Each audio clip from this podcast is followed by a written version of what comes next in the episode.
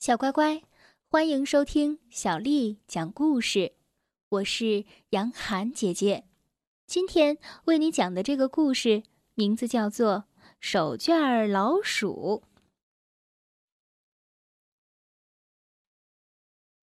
默默觉得，作为一只猫，生活在世界上真是太自豪了。尽管它是一只待在手帕上的假猫，默默不喜欢那些灰不溜秋的小老鼠。只要一看见小老鼠从洞里出来，它就大喊大叫。在屋子里还有一只猫，叫愣愣，它呀可是一只真的猫。别看愣愣总是喜欢打盹儿。可是，一听到默默的叫声，他就嗖的一下冲过去逮老鼠。别看默默是只假猫，可是小老鼠们都怕它。愣愣还有个打盹儿的时候，可默默的眼睛从来都不闭一下。小老鼠们最怕默默的那双大眼睛了。这天晚上，小主人收到了好多玩具。小老鼠们在洞口瞧了半天，好不容易盼到小主人把灯给关了，他们立刻不老实的从洞里溜了出来。轻点儿，轻点儿！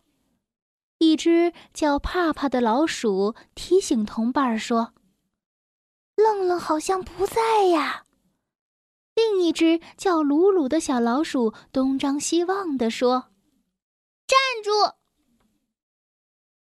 小老鼠们全身发抖，不知道该怎么办。这可是默默的声音呀，太吓人了。帕帕提心吊胆地说：“跟他好好商量商量，说不定他会同意的。”鲁鲁不敢跟默默说话，他对帕帕说：“现在是愣愣不在，是个好机会，你说吧。”“哎呀，还是你说吧。”帕帕其实也非常的害怕，他对另一只小老鼠说：“帕帕鼓足了勇气对默默说：‘默默，我们想跟你商量一下。’”让我们到桌子上玩一会儿行吗？就一会儿。哼，想得美！老鼠还想上桌子玩？不行！默默说完，张开嘴吓唬小老鼠。第二天晚上，小主人一回到家，就从玩具柜上把默默呆的那块手绢拿下来。叠成了一只小老鼠。手绢老鼠真是太可爱了。睡觉的时候，小主人还拿在手里，舍不得放下。灯一关呐，小老鼠们就活跃起来了。它们趴在洞口一瞧，嘿，真好！今天默默和愣愣都不在。帕帕看见了手绢老鼠默默，好奇的问：“嗯，你是谁呀？”“我是默默，不是老鼠。”默默从小主人的手上挣脱开，被一群小老鼠围着看。默默觉得这对于他来说简直就是莫大的耻辱。不好了，愣愣回来了，快跑呀！默默一听愣愣来了，高兴极了。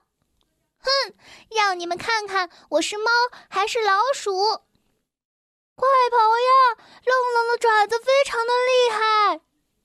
这时，愣愣已经冲进屋里，他一眼就看见了手绢老鼠，一个猛虎扑食，朝默默扑了过去。我是默默，默默呀！默默大喊一声，可愣愣连理也不理，继续扑了过来。眼看默默就要被愣愣抓住了，就在这时，帕帕救了默默。默默吓出了一身的冷汗，不停的发抖。谢谢你们，默默脸红了，他有点后悔从前的所作所为。默默在小老鼠的家里生活了几天。虽然这里又破又脏，可是默默觉得挺温暖的，空气里洋溢着感情和友情的芳香。小老鼠们一闲着就开始聊天儿，聊得最多的就是桌子上那些漂亮的玩具。他们好想坐坐汽车，摸摸直升飞机，钻进小房子里坐一坐。我可以带你们去，默默自告奋勇地说：“他很想为朋友们做点什么事。再说，从前是他不让小老鼠们去玩的。此刻，默默的心里非常的内疚。”夜深了，默默从洞里钻出来，凭着经验，他知道，愣愣这个时候不在家。快！默默带头朝桌子跑去，伙伴们跟在后面。终于来到桌子上了，默默打开了小汽车的门，让帕帕和鲁鲁钻了进去。帕帕和鲁鲁激动得满脸通红，看着小老鼠们玩的这么开心，默默的心里甜滋滋的。现在他知道什么叫做幸福了。忽然，默默看见愣愣出现在门口，快跑！愣愣来了，快快跑啊！默默急忙叫大家，愉快的气氛一瞬间消失不见了，小老鼠们四散逃命。默默为保护朋友，被愣愣死死的抓住了，疼得他浑身发软。小主人听到了愣愣的叫声，打开灯。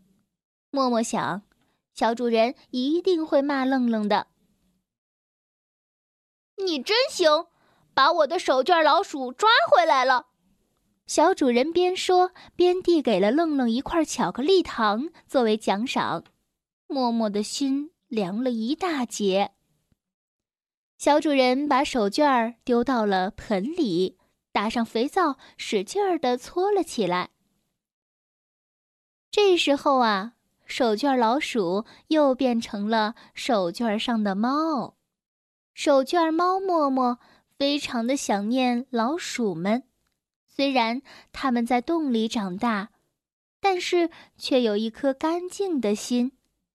默默最大的愿望，就是盼着小主人再把它叠成一只手绢老鼠。